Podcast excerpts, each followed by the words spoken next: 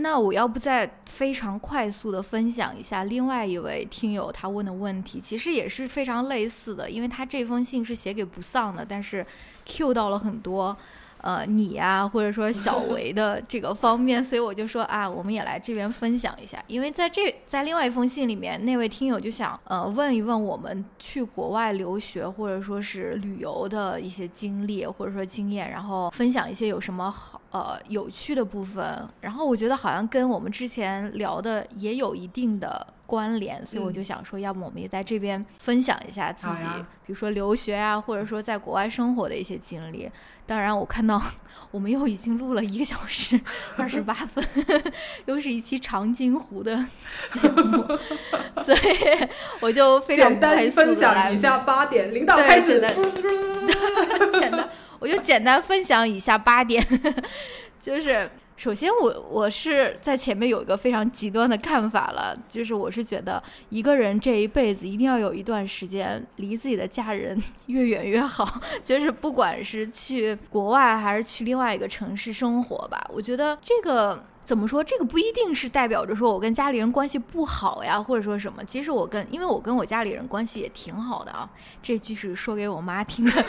就是我跟我爸我妈关系是挺好的。但是我还是觉得说，人要要有一点，就是说出远门的这种经历，或者说是离家的这种经历，它会带给你一种非常快速的那种成长，或者说是一种你你意想不到的一种成长的一种方式。我不知道你是不是你是不是也这样认为？是我，我是觉得，我我当时也是像你这样想的，所以我就去了菲律宾。那里，因为我我的话，我我我没有怎么离开过家，因为我大学也是在自己家乡的这个城市里面上的。然后一开始觉得没有什么问题，因为那个大学也是挺好的大学，觉得也离家人挺近，挺好的。但是越到大了以后，因为我研究生还在原来那个学校里面，我就开始觉得好像呃，我一直都没有怎么样，就是没有没有出过远门，没有离开过家，好像有点缺缺失。同时有，我也会觉得说，呃，我。我其实跟自己原来就是呃家乡里面父母他们的那个社交圈也不是说那么的能够融进去，因为他们聊的那些话题可能对于我来说有点过分老年了，所以我就想要就是说呃开辟一个我自己比较年轻人的这样的生活，所以我就选择了去去海外那里去工作了一年。但我跟呃，我跟那些长辈聊天，或者说听他们吐槽的时候，我觉得他们其实是会有些担心，特别是随着他们年纪年纪长年纪大了以后，他们就会开始担心啊，自己的子女会不会离他们太远啊？就是老了以后他会不会过来照顾我啊？这种之类的这些有的没的想很多。我我觉得就说就不用太焦虑子子女会离开他们的这个事情吧。有有时候反而是。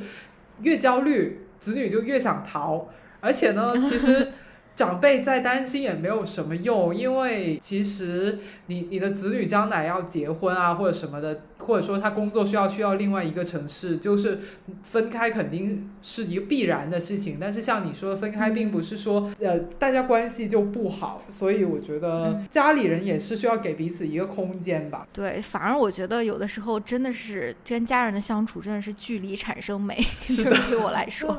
就是呃分开以后可能关系还会变得更。好，就是比就是就是每天都要接触啊，或者说什么，这个我也是有一些。经验之谈，呃，我想说的是，就是再回回去分享一下我自己的那个求学或者留学的经验吧。嗯，因为现在我就有点，我就有点顾虑嘛，因为我就一直，我我虽然在第一第一期里面我就说啊，我是一名境外势力，但是现在中美关系真的很紧张，然后如果说一些美国的好话，会不会就会实锤什么境外势力实锤之类的？但是。啊，不管了，所以 我觉得就是我后面提纲，你不用怕，我后面提纲还要讲香港，还要讲台湾，我给你兜底。好的，好的，好的。反正我觉得就是在，因为我这个人，我这个人不是一个，我不是一个特别会来事儿的人。就是在国内念本科的时候，我就不是会一个我我不是一个会去给老师打饭啊，或者就是非常会照经营这些人际关系或者说这种师生关系的这种人吧。所以这个这点对我来说，就在国外生活或者说学习，它就是就这一点来言，对我来说是有很多的好处的。就比如说我在国外念书的时候，我更觉得说我自己是一个学生的身份，而不是我需要去顾虑很多人际交往方面的这种负担呀或者什么。老师和学生的呃这种身份也是更加稍微单纯一点吧，就是老师就是传道授业，然后你就是去学习，就是没有很。多的人际交往方面的一个顾虑或者说负担，而且就是人和人之间也是比较平等的，可以有比较平等的对话。比如说，我就比如说你。如果是一个学生，你想向一位业界的非常厉害的教授去请教，你是完全可以，你就直接给他写邮件，或者说你们在学术会议上面，你们就可以交流，就是你们之间的这种关系是比较平等的。而且由于这种比较平等的关系呢，我感觉在留学过程中能够体体会到的那种喜悦，更多就是非常非常纯粹的那种求知方面的这种喜悦，就是跟只是跟知识相关，而没有很多复杂的人际纠葛。在这边，所以可能这个就是我在国外生活我自己比较喜欢的一点吧，就是大家都比较有界限感，而且在学校里面的话，它是有一个比较好的一个制度保障来制约导师的权利的。比如说你在国内很可能就是如果一个导师要卡你毕业的话，他就是有这样的权利可以这样做的。所以，但在国内他一般都是有呃，在国外一般都是有一个 committee，所以就有五六个老师呀，而且你也可以换。你的。这个 committee 的主席啊，或者说是你也可以换你的导师，反正这一切都是有学校的制度来保障的。所以，由于这一系列的原因，我是感觉在国外生活会给我一种，尤其是求学方面，会有一种比较纯粹的知识方面的喜悦吧。嗯。但是生活方面，就是 生活方面就是看你是怎样的一个人了。如果你真的是一个非常呃 social，非常喜欢夜生活，非常依赖。外卖或者说依赖这种网上购物这种快递或者什么的，那我觉得你肯定会在国外生活是不是特别习惯的？大部分，除非你生活在纽约或者说是加州那种大城市，其实大部分的美国的城市还都是挺无聊的。嗯，所以这也就是为什么大家很多人都开发了自己。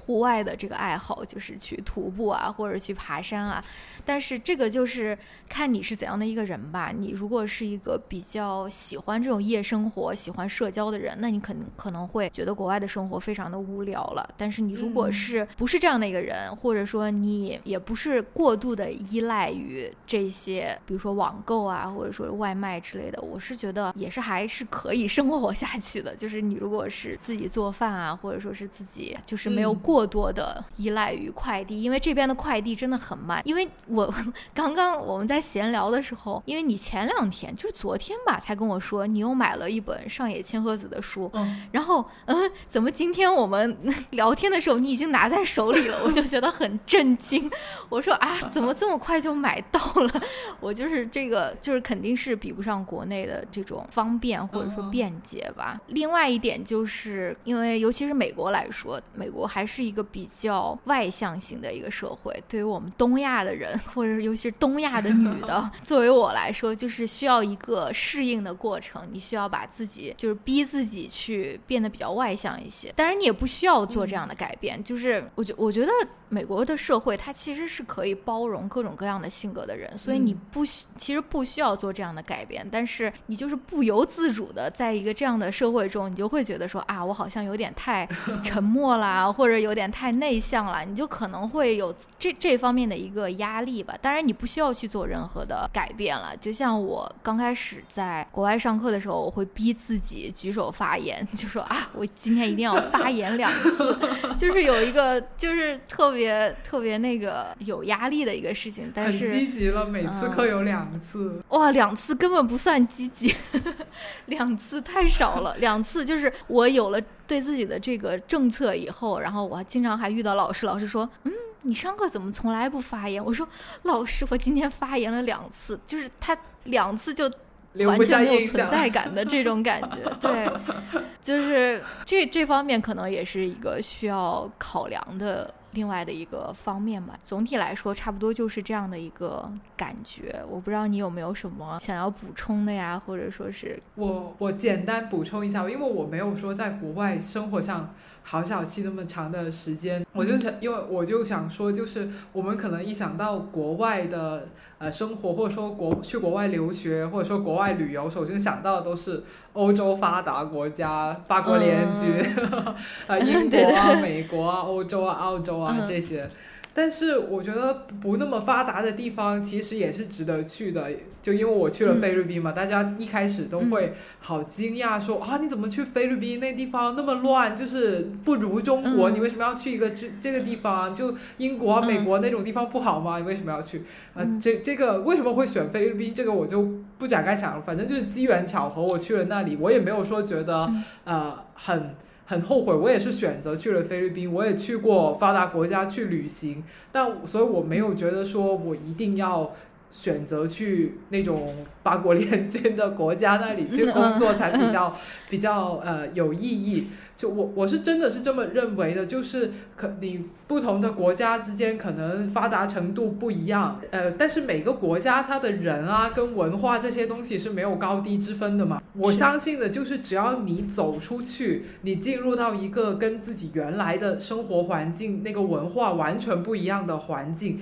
你都会收获很大的。呃，像我们，呃，像我在马尼拉，我就体会到了很多不一样的呃文化。他们那个国家是一个就是宗教很虔诚的一个国家，很多人都信仰天主教的。然后我我去到那里就震惊了，他们那里的教堂，我还以为是啊，你我还以为是，我还以为是伊斯兰教。哦，也有伊斯兰教，但大部分人是天主教。呃，到在对在那边。哇，那他们的教堂就跟那个 Seven Eleven 一样那么多，这这是这是在国内的时候你可能不会知道的东西。我们国内也不会提很注重去介绍东南亚什么的国家，因为这这些欠发达的地区一直在我们的这个世界版图里面都是 都是都是都是看不被看不见的部分。所以如果你你想要了解它，你必须要去到当地，哪怕你不想了解它，你去到当地也会有很多事情会冲击跟颠覆你原。原来的那一个认识，这是其一。